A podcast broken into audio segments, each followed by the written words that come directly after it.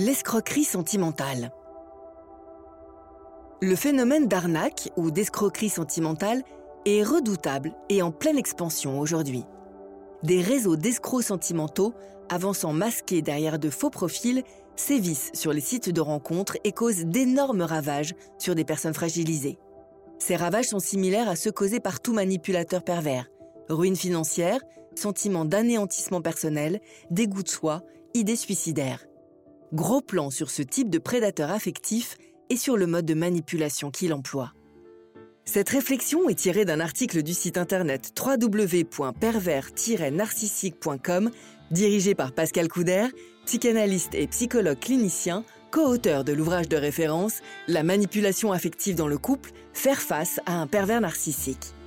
Depuis plus de 30 ans, Pascal Couder et son équipe de thérapeutes, spécialistes des questions autour de la manipulation sentimentale, prennent en charge les victimes de PN francophones partout dans le monde grâce à la vidéoconsultation.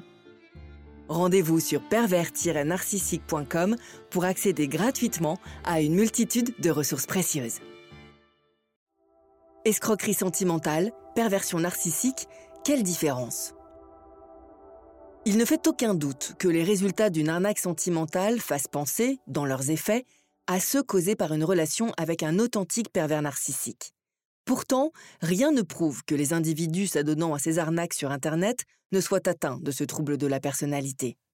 Rappelons qu'un pervers narcissique s'attaque à une proie qu'il a besoin de détruire pour se revaloriser lui-même sur le plan narcissique. Rien n'indique qu'un tel trouble est présent chez les auteurs de fraude qui ne cherchent qu'à extorquer les coordonnées bancaires ou les mots de passe de leurs victimes via un site de rencontre ou un faux profil. Pourtant, il s'agit bien aussi de manipulations affectives graves dont les modes opératoires ressemblent à s'y méprendre à ceux des manipulateurs pervers. L'entrée dans la relation. Pervers narcissique ou escroc affectif, ces deux types de profils repèrent chacun leur proie en fonction d'un point faible. Mais là où le prédateur narcissique repère les faiblesses du caractère, l'escroc affectif, lui, ne piste que le besoin affectif au départ. Les spécialistes parlent de profils situationnels chez leurs victimes, soit de personnes souffrant à un moment précis d'un manque d'amour, souvent occasionné par une perte comme le deuil ou le divorce, qui les met dans une forte demande. Ce qui explique que tout le monde puisse être potentiellement victime d'une escroquerie sentimentale, mais pas d'un pervers narcissique. Pour l'escroc affectif, seuls les signes du manque importent donc chez une victime. S'il ne les détecte pas, il passe immédiatement à une autre. Contrairement à un PN, il n'analyse pas la personnalité car il est pressé et cherche à maximiser ses chances de gain. Il doit d'ailleurs entretenir simultanément plusieurs relations. Manipulateur moins brillant que le PN, il est plus opportuniste, mais parfois aussi instinctif et très dangereux. La séduction. Tous les prédateurs affectifs misent sur une séduction massive au départ pour installer leur emprise. Il ne faut pas croire que l'escroquerie sentimentale serait moins patiente dans son approche que celle du pervers narcissique. Elle est largement aussi habile, misant sur une attention de tous les instants avec des bombardements de SMS affectueux qui grisent leur destinataire au point de créer l'accoutumance. Comme pour le PN qui se joue de sa victime en la comblant d'attention au départ, l'amour est pour l'escroc affectif un véritable terrain de jeu. Tous les manipulateurs tentent pour cela à devancer ce que les femmes désirent, la durée, l'engagement. Contrairement à ce que l'on pense, il faut souvent de longs mois, voire plusieurs années, pour monter une arnaque sentimentale solide. Tout comme une emprise perverse qui compte souvent dans ses facteurs de succès des promesses d'avenir, de mariage et d'enfants. La dépendance affective. C'est le moyen par lequel tout manipulateur affectif entretient son emprise. Le pervers narcissique se sert des failles narcissiques de l'autre qu'il connaît bien, soit de ses souffrances. L'escroc affectif, lui, sait jouer sur le manque. Dans les deux cas de figure, on note cependant le même phénomène d'addiction chez les victimes. Chez celles des pervers narcissiques, qui ne peuvent plus vivre sans leur bourreau, comme celles des victimes d'une arnaque affective. Car ces dernières même lorsqu'elles soupçonnent qu'elles ont affaire à des escrocs, continuent de leur envoyer de l'argent ou d'aller les attendre à l'aéroport. À ce propos, on peut noter une autre similitude dans ces relations basées sur la dépendance affective. Si le même manque narcissique anime souvent un PN et sa victime, il semble aussi qu'un manque, alimente la relation d'un escroc affectif avec la sienne. Elle poursuit son mirage d'amour fabriqué de toutes pièces, quand lui poursuit, à travers elle, une soif inextinguible de pouvoir et de gain. Alors, escroquerie sentimentale ou vrai pervers narcissique?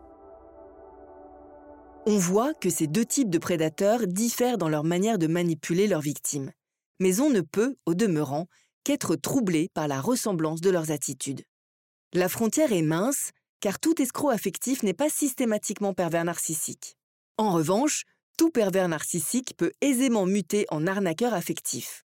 De plus, il existe aussi des pervers narcissiques présents sur les sites de rencontres. Sans tomber dans l'amalgame, les similitudes repérées au niveau des effets de leurs agissements poussent encore à confondre ces deux types de manipulateurs. Toutes leurs victimes subissent, en effet, à un certain stade de la relation, des sévices semblables extorsion, tromperie, chantage, menace de mort, harcèlement. Si l'on veut mieux discerner le pervers narcissique de l'arnaqueur sentimental, il faut noter certainement que le pervers vise l'intégrité psychique de sa victime de façon inconsciente, alors que l'arnaqueur ne vise que ses moyens financiers, et ce, tout à fait consciemment. Il agit de façon plus hasardeuse que le pervers narcissique et peut sembler moins dangereux, mais ne l'est pas. Car on le constate dans leurs effets, les prédateurs affectifs vampirisent tous des ressources vitales pour leurs victimes, que ce soit leur psychisme ou leurs moyens de vivre. Au final, le résultat est le même. Les sentiments de la victime d'une escroquerie sentimentale qui réalise avoir été trompée en témoignent. Sa self-estime est totalement détruite et la honte d'avoir été jouée est si forte qu'elle préfère souvent plutôt songer au suicide que de porter plainte. Escroquerie sentimentale ou perversion narcissique les manipulations affectives sont fréquentes aujourd'hui dans notre société narcissique où règne de grandes solitudes. Elles nous interpellent quant à leur dangerosité et nous invitent à nous montrer vigilants. Car tous les abus de confiance qui pullulent sous forme de faux mails, arnaques à la webcam ou autres contacts frauduleux sur le web en appellent à notre vulnérabilité à un moment ou un autre de notre vie. Les victimes de pervers narcissiques sont donc loin d'être les seules candidates à l'escroquerie amoureuse. Une dépression latente, un deuil ou une solitude trop longtemps subie peuvent aussi causer notre perte. Cela ouvre la porte à l'escroquerie sentimentale, faute de pouvoir l'exprimer au bon moment et avec la bonne personne. Pourtant, les services des professionnels de l'écoute sont là pour entendre ces souffrances et nous éviter de nous fourvoyer dans le piège d'une illusion. Mieux vaut ne jamais compter sur l'empathie ou sur une quelconque conscience des conséquences de ces actes chez un prédateur affectif.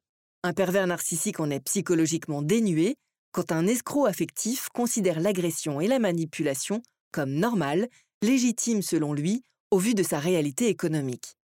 Non obligatoirement structuré psychologiquement au départ comme un réel manipulateur pervers, il en possède en revanche de très nombreuses ficelles. Pascal Couder est psychanalyste et psychologue clinicien à Paris et Montpellier. Il pratique aussi les échanges sur Skype ou par téléconsultation pour ceux qui, en manque d'écoute, ne peuvent se déplacer. N'hésitez pas à vous faire accompagner par des thérapeutes spécialistes de la question de la perversion narcissique. Rendez-vous sur www.pervers-narcissique.com et trouvez-y de nombreux conseils sur comment gérer la séparation, comment gérer l'après, la reconstruction, et vous pourrez également rentrer en contact avec un membre de l'équipe. Ne restez pas seul. Merci d'avoir écouté ce podcast. Rendez-vous très prochainement pour un nouvel épisode. N'hésitez pas à vous abonner pour ne rien manquer des prochaines publications. À très bientôt.